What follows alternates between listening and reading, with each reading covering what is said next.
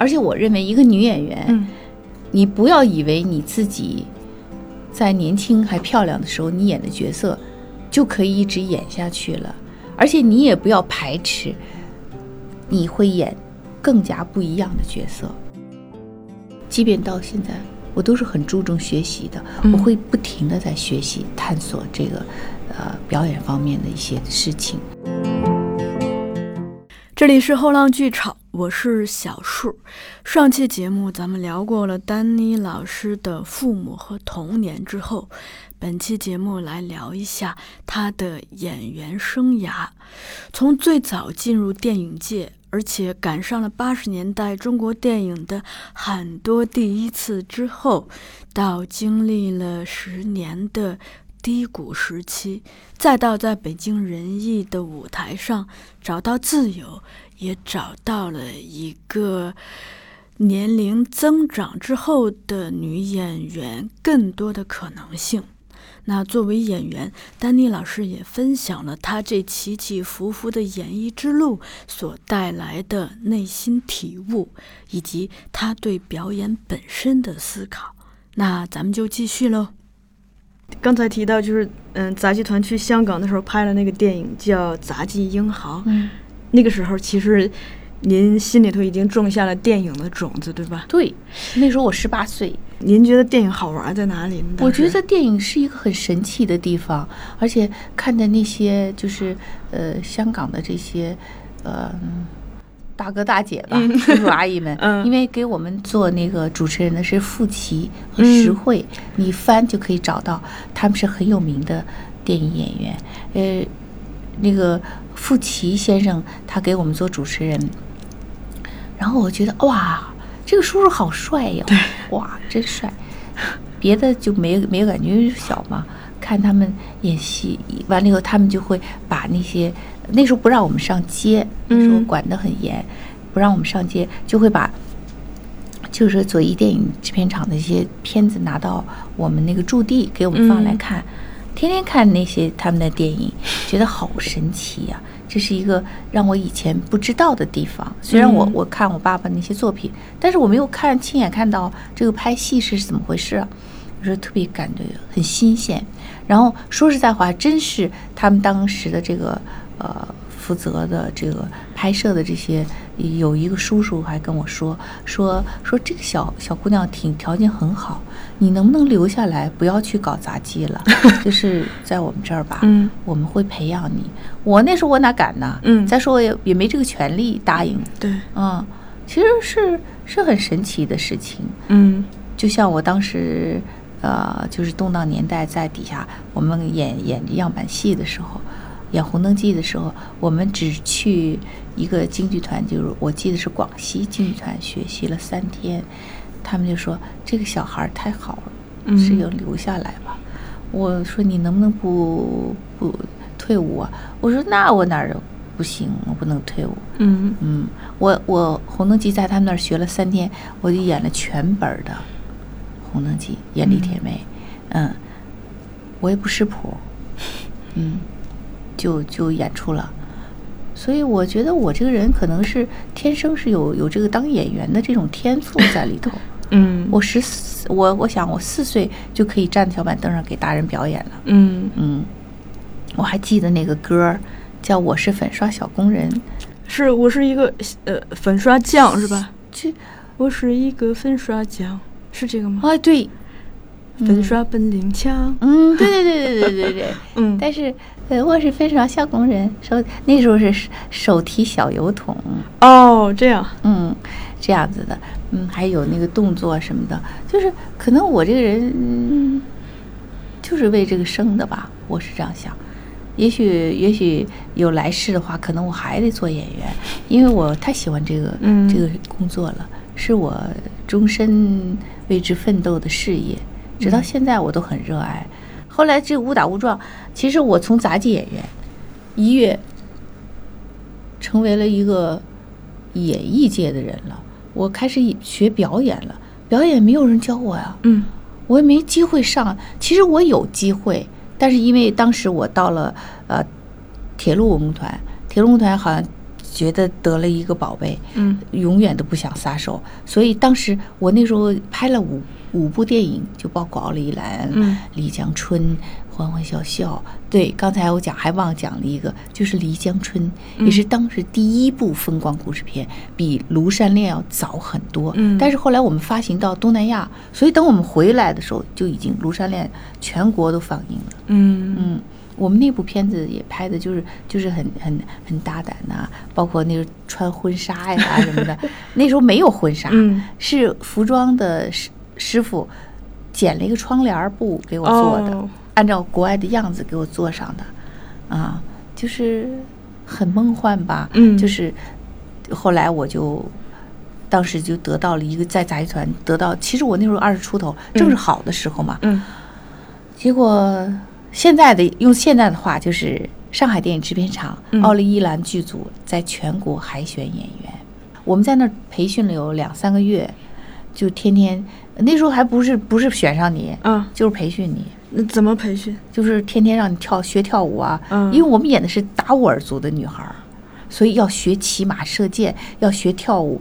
骑马那个时候上海他没地儿骑去，嗯，那地儿没地儿骑，只有到到外景。嗯那时候定了你，你再学也不迟嘛，嗯是这样。但是我们学跳舞、学表演，老师教我们，我也不会啊，我们都不会，所有都不会，都没有上过嗯什么专业的学校，那时候还没有。后来就就开始学习，学了两三个月以后，最后筛呀筛筛筛到最后，所以就我就被选上了。啊我演的是奥雷弗兰金，是其实女二号，嗯就是年轻的女孩，除了奥雷伊兰以外，伊兰以外的下面的那个女孩。后来我们就去了小兴安，小兴安岭，嗯就经过了四个月的夏季拍摄，拍摄又加上冬季拍摄，就一年的拍摄时间。那个时候就是很长时间，就经历了各种各样的艰难困苦啊，吃了很多很多的苦，最后就是呈现出来了。又完了就是紧接着我又又拍了四个电影，就是退伍了。退伍以后，我毅然决然的就跟杂技团告别了。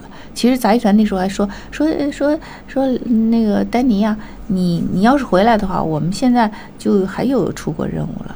你回来练练就呃肯定出国。那时候那个时候出过国好像是很非常奢侈。嗯，对你挣的是美金。当时我们剧 就这个财团里的这些这些同事们，他们挣的是美金。嗯啊，就是嗯，那时候还真的是还没有到达那个程度。嗯但是我也不想，我说我我我我不，我要去寻找我的梦想 啊，就去就就开始了。嗯，就您说的那个培训，给您培训的老师，他们是上影厂的老师吗？对，全是上影厂后来的导演吗？副导演，副导演，副导演那时候我们有三个副导演。哦，嗯，我还记得，嗯女导演叫，嗯，一个叫姚寿康，一个叫，呃，包包之芳，女的是包之芳，还有一个，还有一个，嗯还有包启成，两个男男的副导演，一个女的副导演，天天带着我们这帮孩子跑过来跑过去，完了又指挥过来指挥过去。那时候也不懂，就是让你看左边你就看左边，看右边你看。要说好，现在要难过哦，嗯，开始难过，要哭一下啊，哭，呃，笑，哈哈笑，就根本不会表演，也不懂表演。但是呢，就是嗯、就是那最终启蒙的老师嘛，最终的启蒙老师就是在他们。其实后来我拍到中建的时候，嗯呃，七八班招生了，我完全可以去啊应征。但是那时候我是现役军人，我还没有退伍，啊他不允许现役军人来这个嗯，来参加考试，这样。所以没办法。嗯但是您考到了北京，嗯，我转业到了北京，我就完了以后自己就是找到铁路工，当时铁路工团招生、招人，我就就进入进去了。啊、您看那会儿那会儿人的命运哈、嗯就是这样子大南大北的。嗯您来北京之后是大约在什么时候进到的仁义的？嗯，这个里头其实挺坎坷的。呃，我在铁路工团八年，嗯八年以后，由于我自己个人的生活上面出现了波折，嗯波折以后呢，我就回到广州了，我自己就回到广州了。嗯那个年是九二年吧，九二年，九二年，然后，嗯，九六年，我跟呃在此期间，我跟远征九三年结婚了。嗯结婚以后呢，到九六年的时候，九六年的年底，然后嗯，正好有一个有一个剧院想招一些成熟演员的机会，就是我就加入进来。他们看了我的简历以后也比较满意，就把我调过来。那么我在九六年的年底调到北京人艺的，嗯，九七年开始演第一部话剧叫《古玩》。古玩，嗯，演到现在，那没有没有，古玩没有。古玩现在是已经呃，今去年开始换了一批年轻演员。哦，当时古玩演出的时候，所有剧院 现在不错的演员，包括梁冠华、濮存昕、何冰、冯远征，还有这一行人，全部都在这个戏里，嗯，包括我在内，都在这个戏里头。嗯，就是在仁义待这么长时间，您现在觉得，就仁义对您来说，它它是一个什么意义呢？当时呃，我跟远征结婚两三年以后，就是我很希望再回到北京，嗯，因为那时候我的户口都已经在广州了嘛。哦，在这个时候，啊，仁义这样子的能够把我调过来，我真的是特别的感动。那个时候第二次进京是多么多么的不容易啊！啊，后来我们俩就是就是，当时后来我在一个正好大众电视，当时还有这个刊物，我写了一篇文章，我说我们的爱，我们的家。我说我醒着的时候是笑着的，我睡着了我也是笑着的，就是。我特别感感谢这个北京人艺能够把我调过来。后来我到北京人艺以后，我就一直在北京人艺。我觉得这个单位是是我嗯此生当中最梦寐以求的单位，是我最喜欢的一个单位。嗯仁义也有那么多优秀的前辈，您的嗯同事，他们当中有对您影响比较大的人吗？其实我认为这种影响，它不是一一两个人两个人的，它是一它是一一整体的。嗯你比如说，我父亲一七年去世的时候，我也也面临着一个抉择，就是说我是不是就是第二天的演出不参加，我就嗯去、去回去。但是后来我想到啊，仁义这么多的前辈，也就是也算是同事吧，不能说前辈，算是同事。就是我我想的是同龄，嗯同年龄段的这个，包括濮存昕，嗯包括何冰，包括远征在内，他们都对我是一个很大的影响。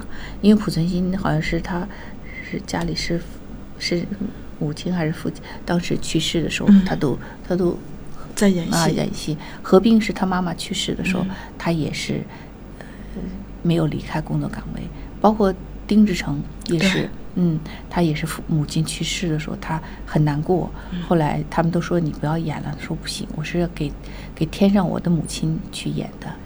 后来，嗯，远征同样。他父亲去世的时候，他往左走就可以去医院了，他往右走就上单位，他毅然决然的往右走了，他没有耽误一点演出。嗯就是我也是想到这一点，我觉得，呃，这个时候我会更加感觉到这“戏比天大”这几个字儿的分量嗯啊、所以我我也毅然决然的留下来，没有耽误一场演出。但是那第一天演出，就是大年初二演出的时候，我是很难过的，就那种难过是没办法。用语言来表达的。后来远征也给我，他那天一直在陪着我，在侧目看着我。他说说嗯，说今天晚上对于丹尼来讲是完美的。说说这个，这就是这就是演员，是忘掉了小我，顾全大我，这就是演员的天职。我也是觉得他讲的非常的精辟，也很嗯透彻。我就觉得，作为一个演员来讲，如果在这种时候，虽然后来还是有很多人不理解，嗯甚至于在微博上大骂我，我也觉得我对的从我自己来讲，对得起自己的良心，也对得起所有爱我的观众们，也也是对于这个嗯北京人艺的这种好的传统的一个一个传承吧。嗯，对。您需要休息一下吗？没事儿的。嗯 嗯，丹妮老师，我看您在自己的文章里头也提到过，就是前由于在事业上的某种耽误，其实嗯您是进入过一个长达十年的低谷，对影视低谷。嗯这是大约发生在哪十年中间呢？就是我到北京人艺差不多开始，一直到零六年。哦，这段时间影视演的少。对这个呢，不能说是因为我到了人艺或者影响的，不是嗯这个事儿，嗯是因为我前面那个由于个人问题，嗯中间耽误了很长时间，然后我又离开北京，又耽误了很长时间。那么这样子一一来呢，这种叠加，这种累计叠加，嗯它就形成了一种，嗯，一种一种一种事态吧，就嗯别人就不认识你了，因为你离开时间太长了。对，所以就忘记了。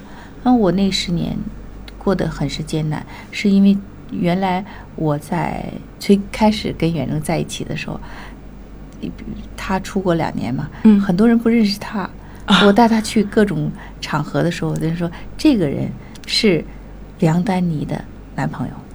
嗯，以后呢，梁丹妮就已经忘记了，这是冯远征的老婆。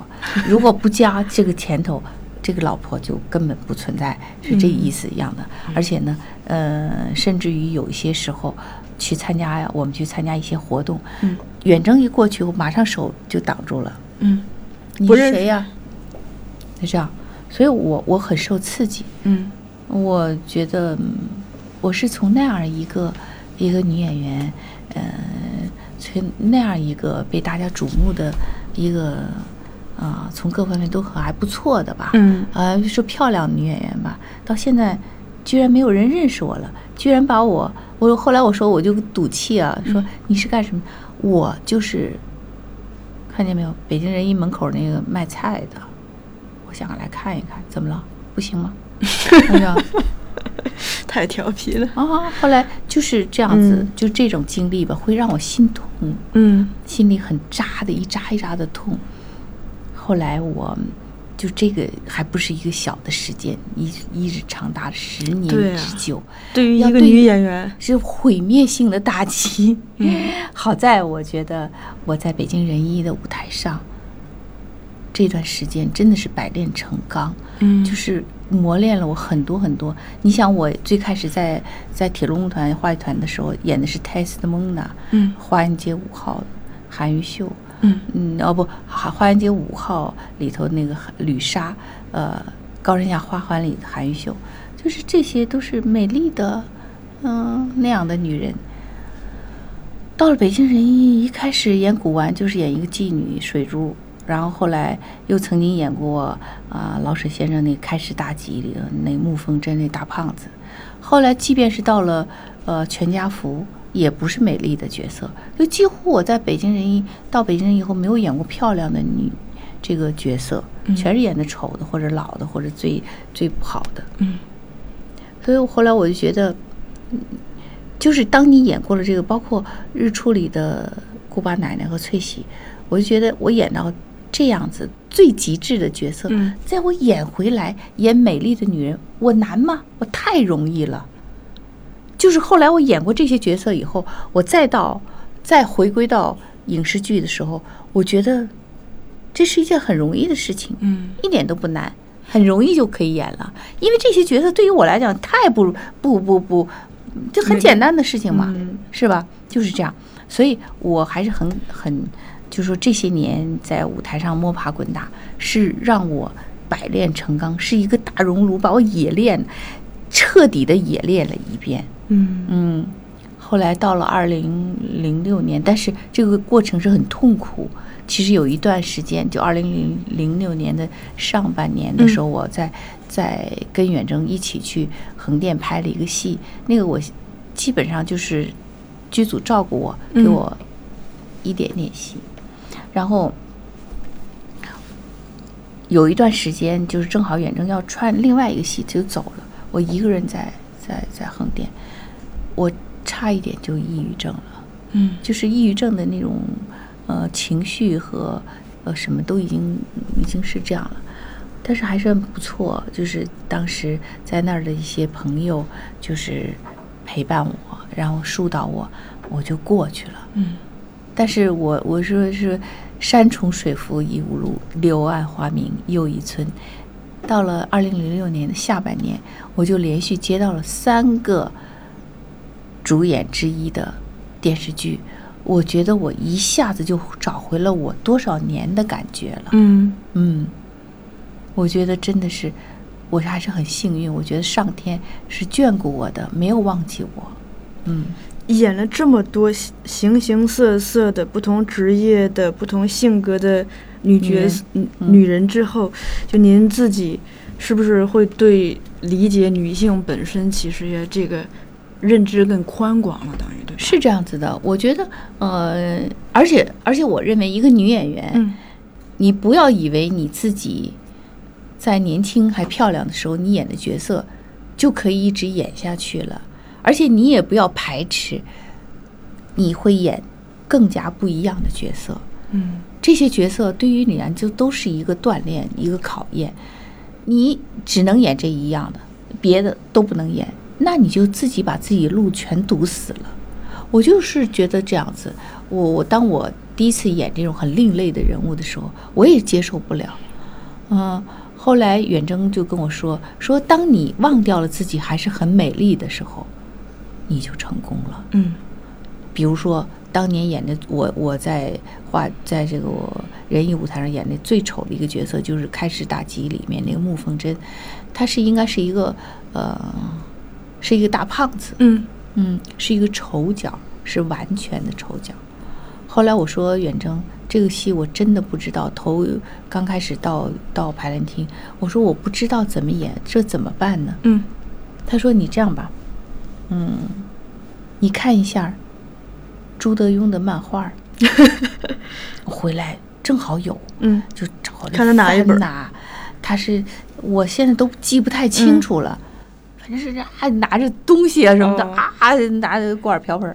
完了以后，我看了以后，哎呀，我就觉得突然之间豁然开朗。嗯我说朱德庸他把这些人物这个夸张化夸张、夸张啊，包括那种很极致的动作啊，嗯说我说都可以用上的，这个可以作为穆凤珍的一个一个嗯形象的一个感觉。哎后来我就第二天再到排练厅，导演说哇，说怎么突然之间你就找到感觉了啊？后来演出照样是很受欢迎，观众对于我的反应挺好的啊。虽然我演的是一最丑的人，就包括像啊《全家福》，嗯全家福》应该说是我一个里程碑式的这样一部戏，就是我在排这个演出这个啊开市大吉的时候排的《全家福》。嗯时间又短，而且还就是排练时间不够，就是特别着急就上了。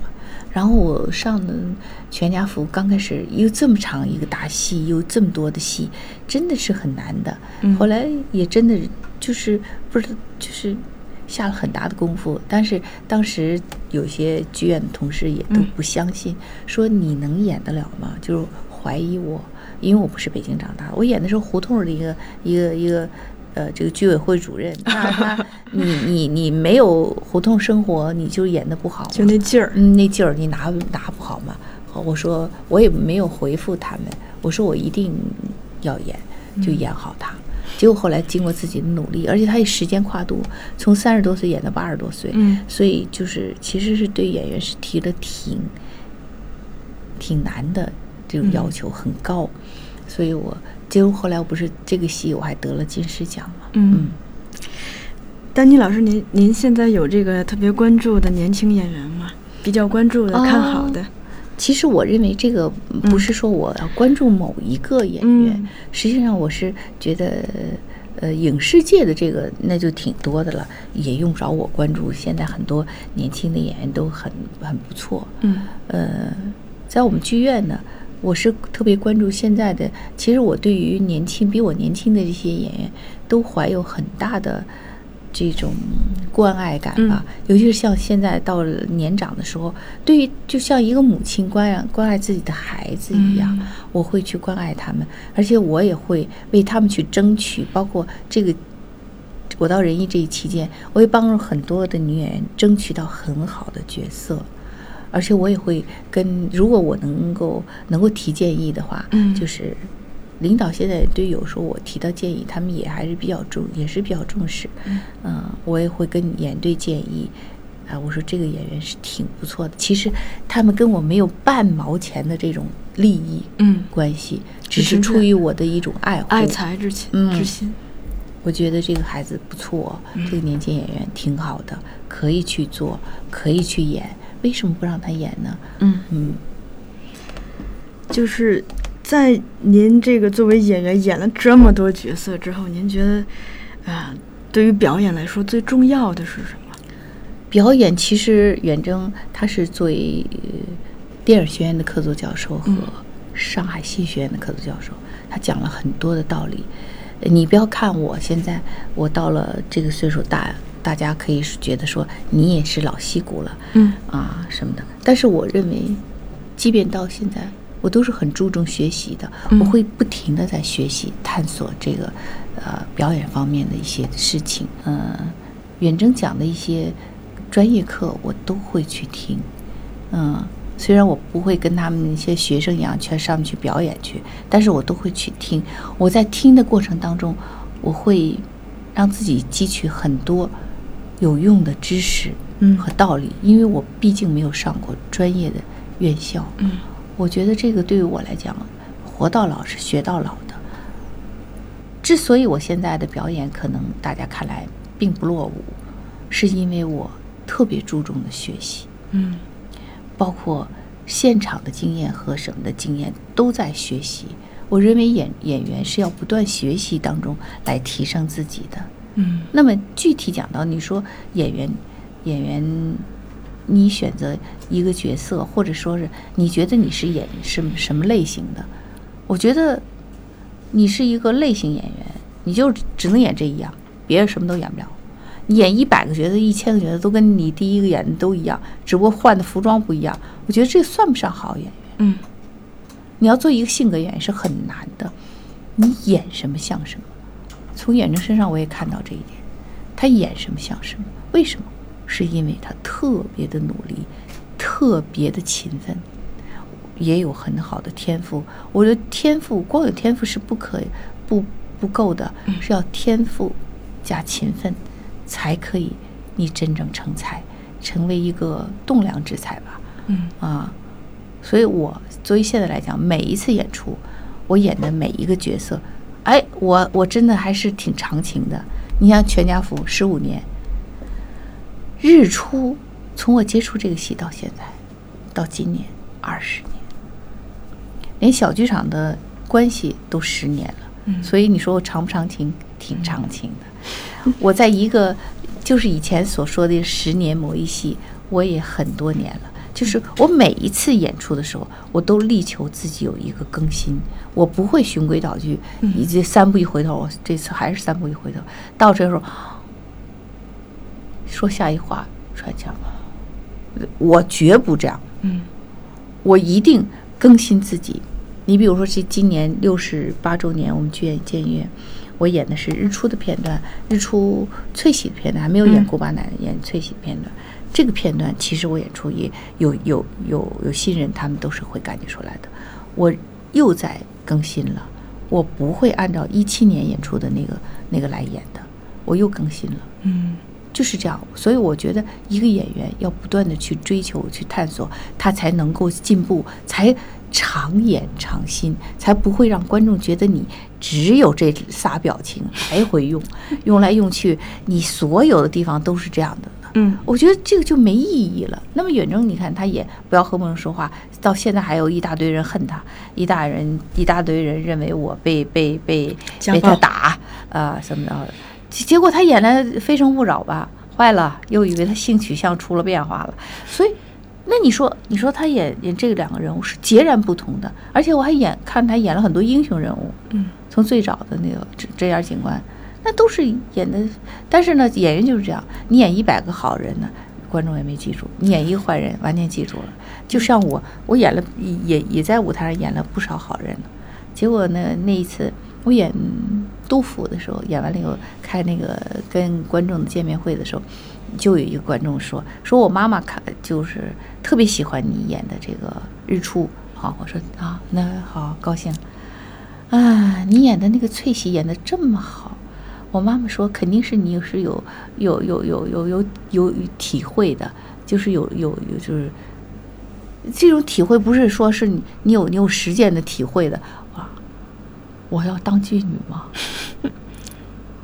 我说这是啊，不对不对不对，他说我我说不是我说的话不是不是这意思啊，我说我理解，我说我说这个人呐，这个演员是演角色。不是演的他自己，那么就是这样子。你不要把自己跟那个角色往一起拉。我演翠喜，我能当妓女吗？我说我演要演一杀人犯呢，我是不是也得去杀俩人呢才能行啊？我说其实不是的，艺术是可以借鉴生活的，从生活当中汲取很多的营养和这种。你总看过吧？以前说没吃过猪肉看猪跑，你看过猪跑，你就知道那个怎么回事了，就是这样子。嗯，好的，最后一个问题，跟您聊一个您可能特别感兴趣的，就是舞蹈。嗯，我之前是最早听冯老师说您那个痴迷于舞蹈，一直在练，还练坏了很多鞋。嗯，这个舞蹈这个梦跟红色娘子军有关系吗？呃，也说也能说有关系，也能说没关系，因为。我自从看到，就是最早小的时候看到接触到芭蕾舞以后，我就觉得太美了，因为它那个脚背伸出去，完了以后那个那个穿着芭蕾鞋那种感觉，那个女人的那种身姿，哎呀，我就觉得太美了，就让我陶醉。所以这点来讲呢，也算是我我我圆梦一种一种梦想吧。就小时候就喜想练芭蕾，但是后来误打误撞进了杂技团了，也搞不清楚了。嗯，但是等我开始懂事儿了以后，我就觉得我很想跳舞，但是没有机会了，没有机会了，也有很多年没有练过舞蹈了。嗯，后来大家开始健身，我说我我也是最早健身大军当中的一个，也去健身房，但是我觉得咔咔咔练的那个就那种力量的什么肌肉什么块儿，我总觉得这个不适合我。而且所有的健身房都离着很远很远。嗯，你开车路上一小时，回来一小时，俩小时。我俩小时，我在我要自己练的话，很够了，足够了，对吧？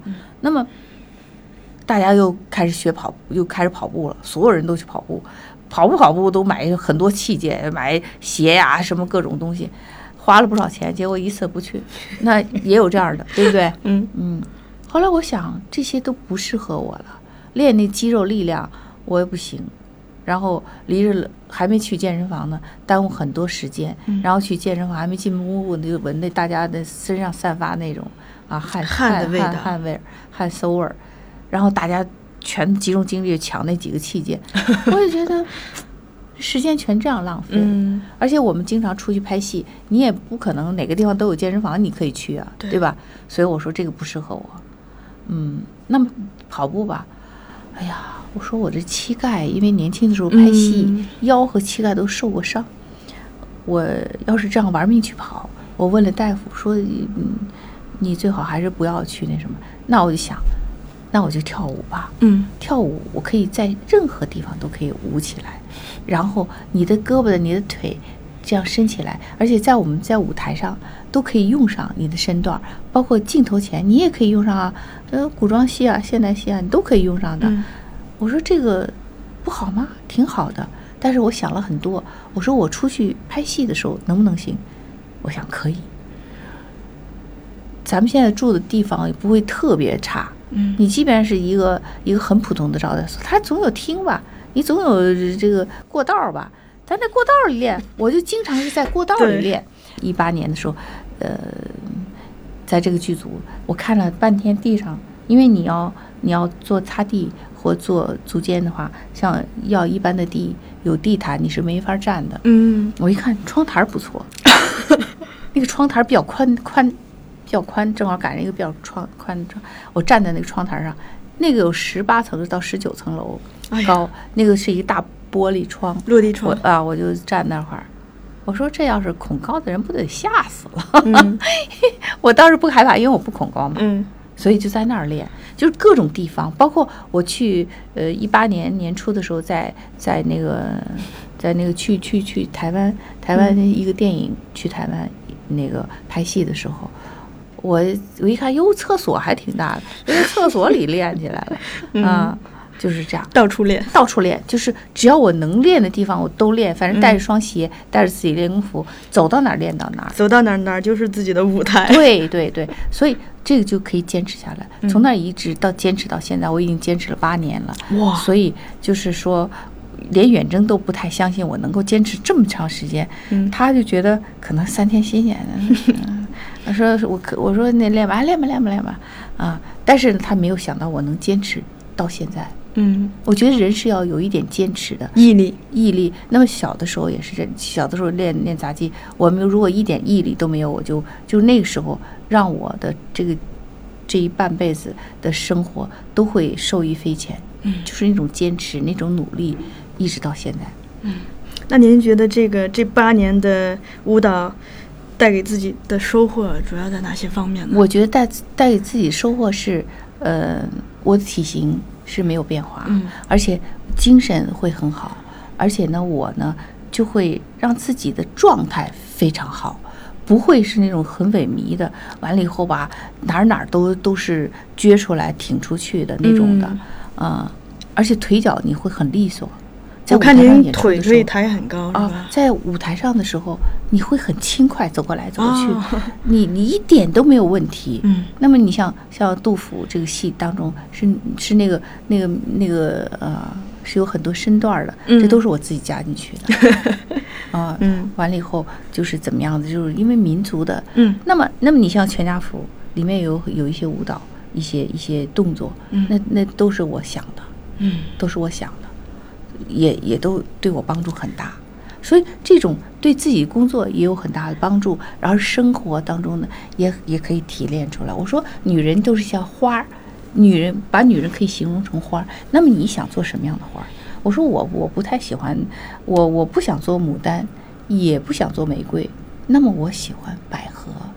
我说我希望自己是一只清丽的百合，嗯，百合花。我也喜欢是那玉兰。是佩戴到胸前，胸前的那个南方的那个洁白的洁白，完了以后透着一种馨香。嗯，那女人就是这，所以我我想我就是希望自己的这个旅程过来是一个沁芳之旅，沁满了芳香的之旅。虽然有很多坎坷，有很多风风雨雨，但是这个一一辈子这样过来，这个半辈子这样走过的这些所有的这些道路，都是沁满芳香的道路。今后也一样。